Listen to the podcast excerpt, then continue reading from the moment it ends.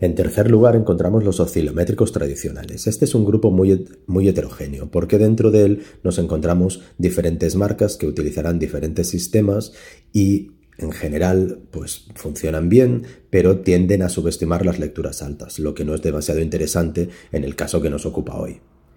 Es verdad que también podríamos decir que es mejor tener una lectura que ninguna, y puede ser una opción mientras conseguimos adquirir uno de los equipos que hemos comentado antes. Son fáciles de usar, son más rápidos en general que el HDO, son automáticos y debemos tomarnos las lecturas con más precaución de lo habitual siempre que no estemos comparándolo con un Doppler o con un HDO.